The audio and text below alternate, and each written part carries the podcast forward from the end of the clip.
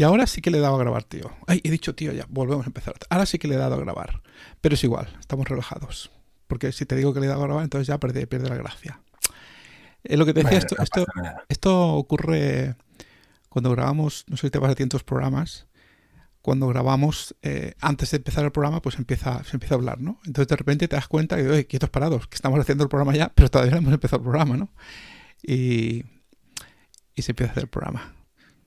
Sí, a veces lo, malo de eso es que a veces se pierde la espontaneidad de las preguntas. Sí. Eh, alguna vez sí que me, ha pasado de, hablar con alguien, tener una respuesta muy, muy chula, muy sincera, y de, repente, cuando ya estamos en el, programa, vuelves a hacer la pregunta y ya la respuesta es otra. Exacto, porque se ha cortado este rollito inicial que había más tranquilo. ¿Cómo hacemos esto? Tenemos un guion, ¿no? Eh, bueno, en realidad no tenemos un guion. Eso es lo importante. Algunas cosas que podemos hablar, pero en la cabeza. Pero tú de verdad me vas a decir y te vas a abrir con la gente y nos vas a explicar qué soñabas ser cuando eras pequeño, Nico. Por supuesto. Bueno, además es, curioso. Yo cuando, era, cuando era pequeño eh, quería ser, eh, bueno, primero como soy argentino, así que básicamente lo que quería hacer era psicólogo, pero también tenía la, idea de querer ser ingeniero desde chiquitito. Pero además un, ingeniero completamente distinto al, que es en realidad, ¿no? Para mí ingeniero era una persona que iba con traje y maletín. Ah. Y, yo quería, eh, quería eso, yo quería crecer y poder decir que me voy a trabajar, coger el maletín, eh, ir, ponerme mi traje y salir. Después ya cuando fui creciendo descubrí que era, que era ser ingeniero y, y, no quise serlo, hasta que de repente eh, bueno, como conté, soy argentino, llevo muchos años en España, 19 exactamente. 19, llevas ya. Para 20. Buen trozo de tu vida. Y al final. Sí que te hiciste ingeniero. ¿Cómo? ¿Te, sacaste la ingeniería? Me la saqué aquí, es decir, al principio cuando llegué yo llegué con 16 años y, y, no tenía mucho conocimiento de informática, no me gustaba la informática, pero tenía muchos amigos en Argentina, los había dejado allí. Entonces me, me enamoré de Skype en ese momento, que era lo que, ah. triunfaba. Y empecé a, comunicarme mucho con ellos en una, aplicación llamada Fotolog también donde subíamos. Sí, claro, eh, Fotolog española. No me acuerdo ahora qué pasó al final con Fotolog, si lo compraron algo, alguien y, lo retiraron Creo que sí, creo que, lo, creo que lo compraron y alguien había, incluso eh, lo había mantenido en activo. Yo no sé si seguirá ahora mismo, pero hasta hace un tiempo sí que Bueno, Fotolog era un Instagram antes de tiempo, obviamente en web solamente. No, el tema móvil no existía mucho por aquellos tiempos. Bueno, no existía para nada. Entonces ahí fue cuando dije, bueno, y, quiero compartir algunas cosas con mis compañeros, con mis amigos, pero no quiero que las vea todo el mundo, así que empecé a hacer una página web muy, muy, muy, muy sencillita. Y ahí fue la semillita de todo, me empezó a gustar un montón porque descubrí que la tecnología no solamente em, servía para consumir servicios, sino también para poder hacer cosas vos mismo, ¿no? Y, estas cosas además me gustaban un montón porque me acercaban muchísimo a, esas personas que tenía a 12.000 kilómetros de, claro, claro. de casa. Lejos de Entonces, de tu todo. Pues ahora hacemos la pregunta al revés. Pregúntamela a mí. ¿Vos qué soñabas ser cuando eras chiquitito? Pues yo no sé si lo soñaba ser, pero te prometo que me acuerdo que me hicieron una vez el típico, el típico examen de, inteligencia en algún momento, no sé, determinado. Cuando estás haciendo según qué estudios, pues te lo hacen cuando era muy jovencito, ¿eh? era adolescente. Y me acuerdo que me hicieron hacer el test y bueno, un test antes que el, que el test de, inteligencia. Y yo me acuerdo que salió que iba a ser astronauta, ¿no? O sea, yo tenía claro que iba a ser astronauta. y, obviamente cuando presentaron a mis padres los resultados, le dijeron, su hijo no va a llegar a ningún sitio porque se piensa que el tío va a ser astronauta, ¿no? Y esto es como una tontería, ¿no? Bueno, la verdad es que me quedé bastante frustrado por la actitud de aquel profesional, ¿no? Me quedé bastante frustrado. Obviamente no soy astronauta, aunque he de decir, y esto es un anuncio público. Trabajar muy cerca. Trabajo muy cerca de trabajar muy cerca con todos, con todas cosas bastante tecnológicos y que pueden llegar a utilizarse. Sí, sí, sí, pero, pero todavía, que esto seguramente, seguramente no lo sabes, eh, Nico, pero ahora en escasamente, ah, ya lo he denunciado, pero esta semana que viene le voy a dar caña, monto un congreso entero espacial. O sea, tenemos una de las mil y una comunidades que gestiono, es del espacio. Y, y el día 10 y 10 y 12, 12, 12 de diciembre creo que es, sacamos un congreso espacial. Y cuando digo espacial, es espacial, que te viene gente de medio mundo y mucha gente de educación y explican sus experiencias y uno envía satélites al espacio, envía satélites de verdad. Los otros hacen construcciones, los otros hacen electrónica. De estos rollitos raros que sabes que hacemos por aquí. que te encanta trastear con todo eso.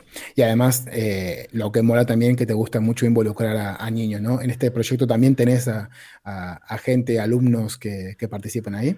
Sí, sí, sí, sí. Te digo, siempre un poco el foco yo creo que esto pasa cuando uno, llega a una cierta edad.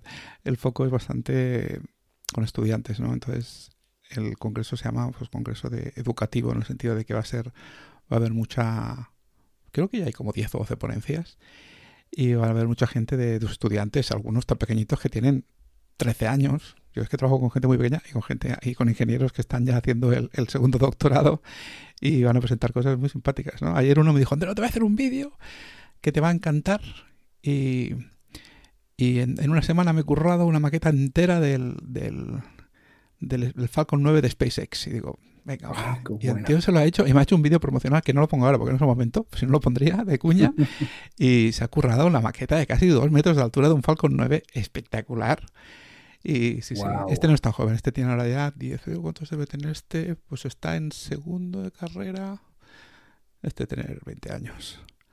Ah, 20 añitos. Pero bueno, pero también si también trabajas con otros que son un poco más, más pequeños, podés eh, seguramente motivar a un pequeño Andreu chiquitito que no le que frustraron su, capacidad y su sueño de ser astronauta. Ahora vos tenés la posibilidad de, ayudar a esos niños a que realmente cumplan ese sueño. Sí, chavalas, chavalas, además. Tenemos, tengo muchas, bueno, muchas, proporcionalmente intento siempre que haya presencia femenina en medida posible. Obviamente no sale debajo de la, de la, chistera, hay que, hay que trabajarlo, buscarlas y, y potenciarlas y últimamente estoy contento porque ahora recientemente que hicimos en una de estas movidas que tenemos a nivel de, la, de lo que es la comunidad de los GDG, hicimos el DevFest, la fiesta anual, y había 22 ponentes en mi DevFest y 11 eran chicas y 11 eran chicos, o sea que era paridad total. Qué bueno.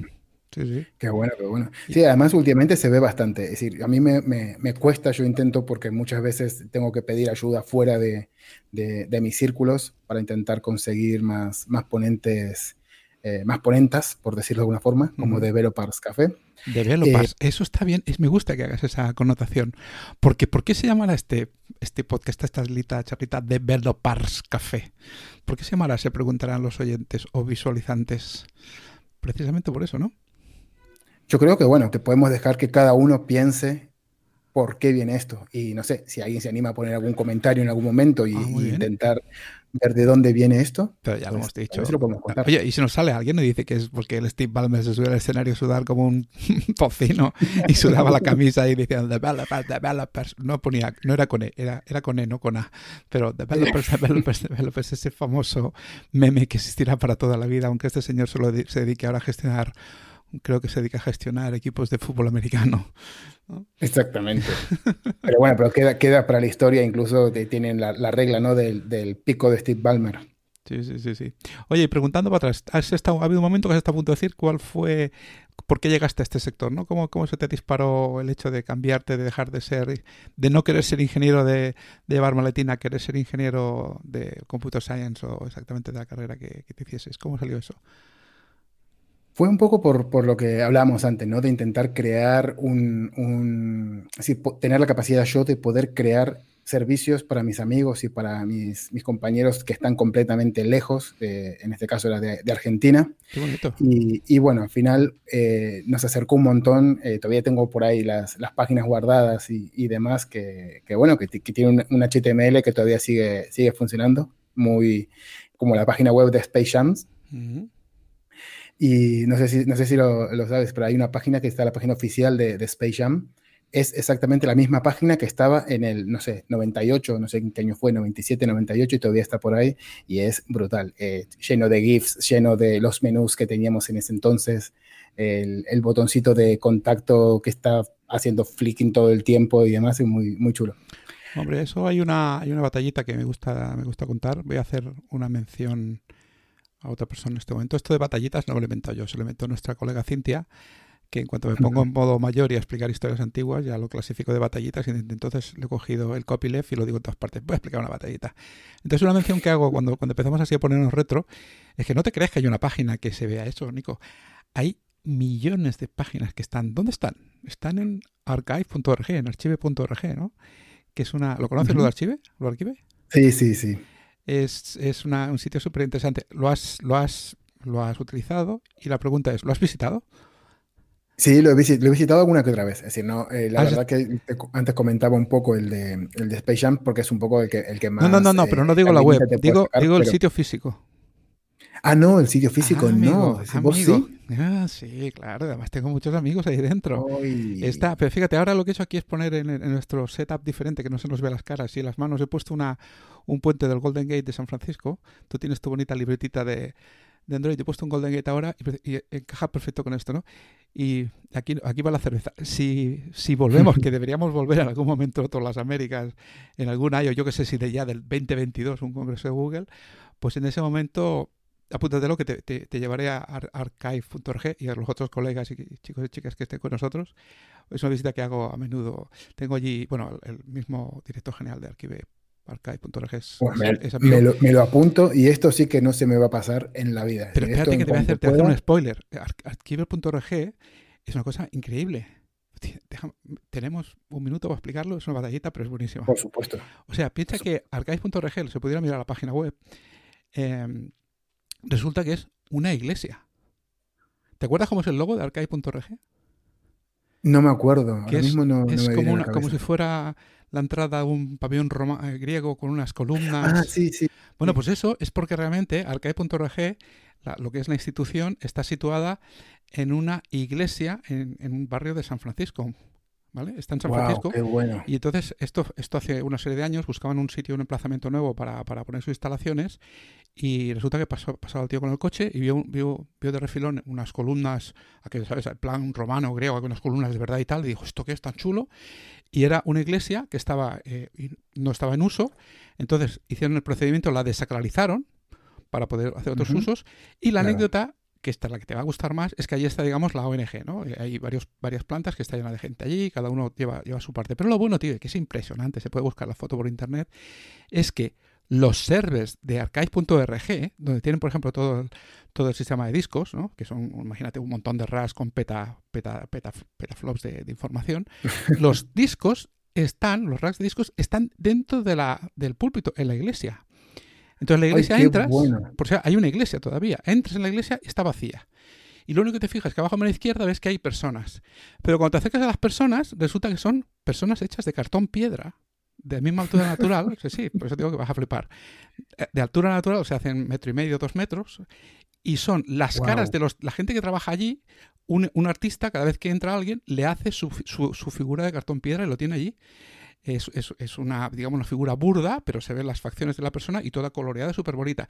Pero es que si te entras para abajo, ves las estatuas y miras para arriba, en un sitio lateral derecho de, la iglesia están los archivos de petaflops donde están guardadas las webs antiguas de y ves aquello, entonces apagan las luces y ves los, las luces de los discos encenderse y apagarse y es como mágico. sí, sí. Apúntatelo. Qué bueno. no, pero ya, ya, me estoy hasta planteando echar el currículum ahí, ¿eh? bueno, tampoco te aconsejo. Arcade.org es una, una non-profit, muy, muy non-profit, y aunque hay gente que trabaja, no, no, no sé. Es, es un sitio curioso, ¿eh? es un sitio muy, muy hippie, muy de. O sea, no tengo que no, ¿eh? Dios me guarde. Pero vamos, creo que no, iría con tu, con tu línea, me parece. Bueno, tal vez cuando entonces lo dejamos para cuando me jubile. Pero sí, eh, volviendo al tema de las, de las iglesias, he visto que hay un montón, bueno, un montón, hay varios eventos a, nivel de Europa que, que, están utilizando iglesias para, bueno, que estaban utilizando, porque claro, ahora estamos en, en este mundo sin, sin, conferencias físicas, pero sí que he visto un montón en, en Holanda, un montón en, en, Italia que están utilizando ¿Ah, eh, iglesias que ya no, que ya no están eh, en uso, supongo que también, como lo que comentabas, no se han desacralizado, mm. para, para, hacer eventos y, la verdad que tiene que ser imponente. Yo no, yo no, hasta hace, bueno, hace unos cuantos años me acuerdo que estaba en un campeonato de motos de, Inglaterra y, y, fue la primera experiencia que tuve, porque allí como hay, tienen varias, varias iglesias, pues empezaron a desacralizar iglesias, me acuerdo de ir a restaurantes o a pubs y meterte en un fiestorro mitad de una iglesia, de una catedral, ¿esto qué es? Es que allí es un Eso es raro, ¿eh? común. Sí, sí, sí, no, pero mucho existe por el norte de Inglaterra es bastante común. Oye, ¿qué cosas estamos hablando? ¿no? Y yo que te quería preguntar, por ejemplo, ¿qué es algo que te motiva más, lo que te motiva de tu, de tu profesión actual? En donde estás ahora mismo haciendo código y del código que haces o del que vas a hacer, porque creo que estás ahora mismo cambiando de, de trabajo, de, pues, bueno, de, empresa, de compañía. Exactamente, sí. Ahora, bueno, acabo de cambiar, llevo una, una semanita básicamente en, la, empresa y bueno, con muchísima ilusión y con muchísimas, muchísimas ganas. Al final, lo que más me motiva a mí a nivel, a nivel personal del, del desarrollo, yo para los que no lo sepan, soy eh, desarrollador Android, y, amo Android, ¿no? Me encanta. Pero no solamente me encanta por, por, mi trabajo, sino también me encanta porque, yendo un poco la línea de lo que hablábamos antes, de intentar construir y de, y de crear, yo creo que mm, los móviles y las aplicaciones principalmente, con ese muñequito que tiene ahí Andreu. Es para acompañar al tuyo, lo he puesto. Es genial. Eh, creo que, creo y estoy convencido de que las aplicaciones pueden ayudar a la gente a, vivir mejor, ¿no? Es decir, muchas veces tenemos que dedicar un montón de tiempo offline que las aplicaciones han venido un poco a, intentar cubrir ese, ese, hueco y que tengas tiempo para dedicarle a, las personas que realmente quieres estar y no tengas que estar, eh, no sé, mm, desde cosas básicas como pedir un Cabify, ¿no? O comprar eh, algo que antes tenías que ir a una tienda física, ahora puedes hacerlo a través de, de online, que se puede hacer en cualquier servicio, servicio web, pero las aplicaciones lo tenés como en el bolsillo. Y eso me parece, me parece mágico, me parece que podemos cambiar realmente el, el mundo y literalmente hemos cambiado el mundo, ¿no? Si, si, nosotros miramos muchos años atrás, cuando no teníamos móviles, pues ahora mismo nos costaría un poco, un poco vivir. Sí que es verdad, y además no de tanto, tanto tiempo de esto, ¿eh? Quiero decirte que sin querer entrar en ninguna batallita, eh, hace un momento decíamos lo de, lo de Fotolog, ¿no? Y, claro. y bueno, es no, no, hace tantísimo tiempo, pero sí que es verdad, yo siempre lo explico en las mil y una charlas o no sé, las cosas que hago, de que la gente no es consciente, pero la velocidad de, de introducción de esta tecnología móvil desde que el señor Steve Jobs, porque la culpa es suya, subió al escenario y dije, tenemos una cosa más y vamos a hacer un teléfono que es un no sé qué, que es un no sé cuánto, y sacó el iPhone, ese momento fue el momento de cambio, lo demás antes había sido intentos. Intentos, exactamente. Ese momento mágico de, de, seguir el guion al pie de la letra y de no te muevas de aquí, toca aquí sobre todo, porque si te mueves de aquí esto va a fallar, ¿no? Eh, le fue bien todo. Pues ese momento mágico es, no hace tanto tiempo y, realmente ha cambiado muchísimo y lo que va a cambiar, ¿no? O sea, lo que va a cambiar todavía. O sea. Sí, al final, y, y esto, y esto lo que decís vos, que avanza eh, a pasos agigantados y, y, cuesta a veces ponernos, ponernos al tanto. Incluso muchas veces estamos hablando el otro día con, con otros compañeros acerca de accesibilidad, ¿no? Mm. Que eso cuando empezó el, el mundo de, del mobile, accesibilidad era como un extra, ¿no? Que decimos, bueno, vamos a aprovechar que ahora que tenemos todo cubierto, vamos a intentar accesibilidad para esas personas que necesitan. Eh, eh, algunas, que tienen algunas necesidades especiales, ¿no? Pero también lo estábamos hablando el otro día que crecemos, es decir, ya la generación, ya la generación que necesitaba esa accesibilidad, que no tenía tanto acceso a los móviles, que no, no era tan, eh, que no usaba tanta la tecnología, primero que esa generación ya está utilizando la, la tecnología, por ejemplo, mis padres están utilizando eh, WhatsApp, Facebook todo, todo el tiempo, pero incluso nosotros ya vamos creciendo. Nosotros que fuimos un poco los que creamos esta tecnología, vamos creciendo y ya empezamos a tener también ese tipo de, de necesidades, por lo cual antes, que lamentablemente y muy mal hecho, no era algo tan, tan eh, relevante a nivel a nivel de negocio, que siempre por eso un poco costaba un poco más eh, arrancar, ahora va a ser primordial. Oye, fíjate una cosa, que aunque, aunque sí que hay esto, mm, avances increíbles, el ejemplo que has puesto del WhatsApp es el ejemplo súper clásico, ¿no? Yo me acuerdo cuando las, los carteles, la cartelería de, las calles, las, los OPIs estaban, empezó WhatsApp a hacer campaña. Hablo de, hablo de pre-iPhone, cuando todavía estaban los Nokia y tal, al principio de todo. Como decías, esto es curioso que haga una campaña esta gente tan vertical y tratando de una aplicación y cómo el WhatsApp ha sido capaz de cambiar absolutamente, absolutamente todo, de capilarizar a toda la población, ¿no? Y vamos, ahora mismo habrá muchísima gente, en este caso mayor sobre todo, de que la utilización del teléfono móvil es utilizar el WhatsApp y después hay otras cosas, por supuesto, pero el WhatsApp es la forma de comunicarse con su familia y no se lo quites, ¿no? O sea, es curioso como a veces tenemos esa capacidad de, de llegar hasta lo más profundo y eso es genial, ¿no? La historia del tío de WhatsApp también es impresionante. No sé si estás un poquito... Sí, la verdad que todo, esto, y, pero volviendo un poco también a lo que hablábamos antes, ¿no? Es decir, es que como una solo, solo una aplicación ha sido capaz de, generar tanto, ¿no? Es decir, la típica eh, abuela que puede hablar con su, con su nieto eh, cuando su nieto está viendo la tele, eso me parece, me parece mágico. Es mágico, sí, sí.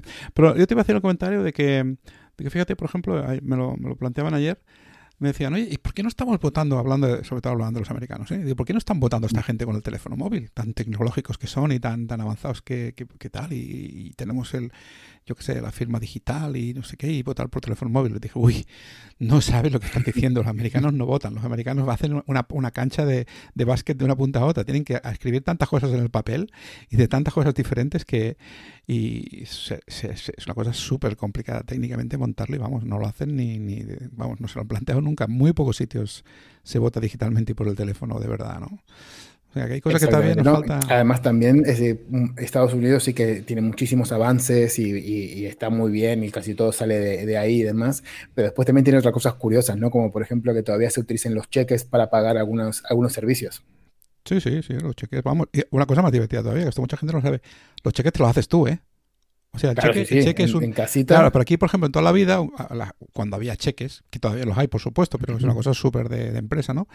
Pero cuando había cheques, el cheque es una cosa que te va al banco, ¿no? Lo que te da un talonario con unos, números, un logotipo, no sé qué. Pero en Estados Unidos tú coges tu impresora y te haces un cheque con, la cara del Bar Simpson y después pones, pero claro, en el momento que tú pones ahí tu firma y pones los datos, eso es vinculante, es un contrato vinculante, ¿no? Entonces ya lo puedes hacer con el papel que quieras, que eso en el momento que lo das es, es, tienes que pagar ese dinero, o sea, estás obligado, ¿no? Es una cosa curiosa, sí. Es muy curioso. Bueno, pero ah, ya que estamos hablando un poco de, batallitas que me estabas comentando antes, yo siempre hay una pregunta que, creo que nunca te hice, y es, ¿cuál fue tu primer trabajo en, el, en este sector, en nuestro sector? el primer trabajo relacionado con ordenadores o el primer trabajo en el sector puramente dicho. Utilizando ordenadores. Bueno, a nivel informático, con su amplia variedad de, la utilizando, O sea, utilizando, utilizando tecnología, el primer, el primer trabajo yo estudié mm, arquitectura en, en, bastantes años. Eh, primero delineación, que era pues, un delineante era el currante, que prácticamente ya no existe, que es el que hacía las casas dibujándolas, ¿no? Y después estaba el arquitecto, que es el que se las inventaba, o el arquitecto técnico, el aparejador, que es el que iba a las obras a, a traspasar ese, plano a una realidad, ¿no?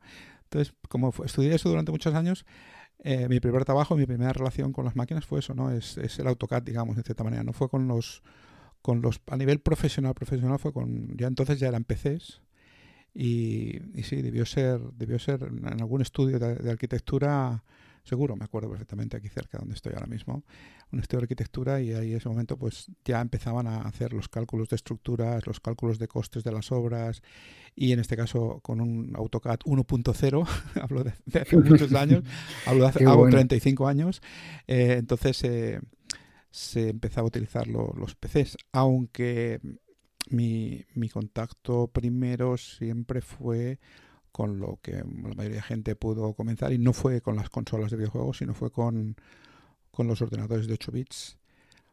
En este caso, mm. con muy ligado, esto seguramente es una cosa que desconoces de mí, pero ya te la comento, con la marca Commodore, que sí que la conocerás. De, Un poquito, creo que me suena de algo. Te suena prehistoria. ¿Por qué te suena? No me acuerdo ahora, ¿por qué te suena? No, me, suena básicamente porque es, historia viva de la informática. ¿no? sí.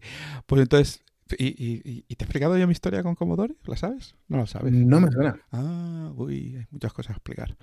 Eh, de todas formas, iremos acabando porque vamos grabando ahora 20, 20 minutos y se trata de hacer esto, esto corto. Pero bueno, por hacer un resumen rápido.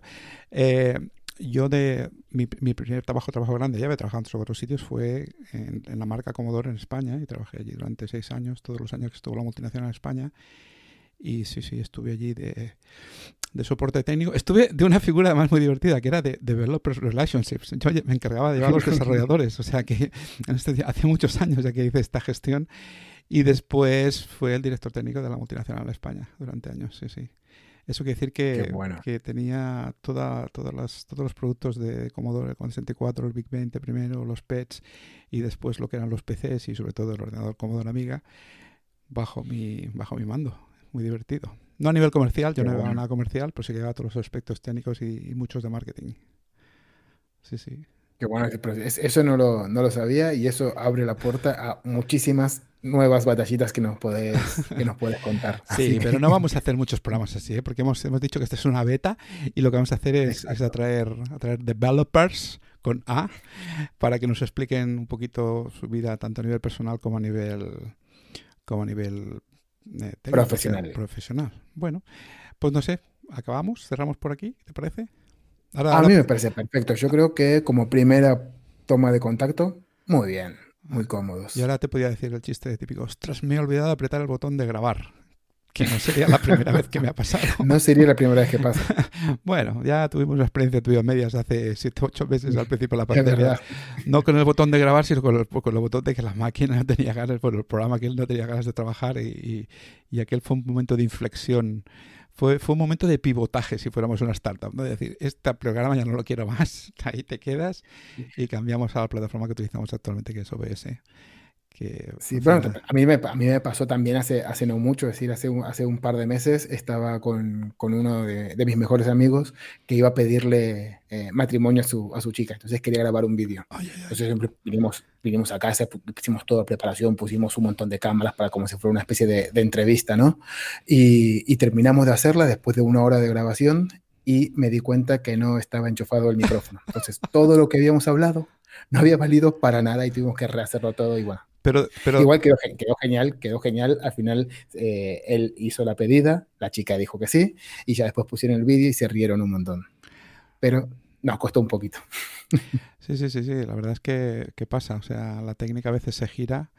Y, y, hoy que estamos haciendo esto grabado, digamos, pregrabado, pero cuando es el directo, además, que puedes tener una cierta tensión de algunas decenas, centenares o miles de personas mirando, es bastante complicado. Pues nada, Nico, seguimos hablando. Esta es la beta de, de Developers Café. Y... Un placer, como siempre, hablar con vos. Oye, anunciamos quién, va, quién va a venir al próximo capítulo. Lo dejamos de, lo dejamos ahí como misterio. Al primer capítulo, de verdad. No, te pregunto, ¿lo anunciamos o lo dejamos como misterio? Em, no sabes qué podría ser interesante, podría ser interesante contar algo, ¿no? O, no. Ah, insinuamos. Mm. Vale, venga, va. Vamos a decir dos datos suyos. A ver si la gente de la comunidad lo pilla. Yo voy a dar uno. Se ha dejado una gran barba. Esto descoloca, ¿eh? no, no, descoloca, porque el que piense un poco puede Lo que puedo decir es que. Mm, bueno, que está últimamente muy activo y preparando un montón de, un montón de contenido que seguramente muchos de los que nos estén viendo o escuchando eh, lo van a ver y, y, lo conocen y lo saben. Y, bien. Y hay spoilers. Ya está, pues yo creo que con esto queda suficiente. Muy bien, pues le vamos a dar al parar y nos oímos y nos vemos próximamente. Venga, chao. Adeu.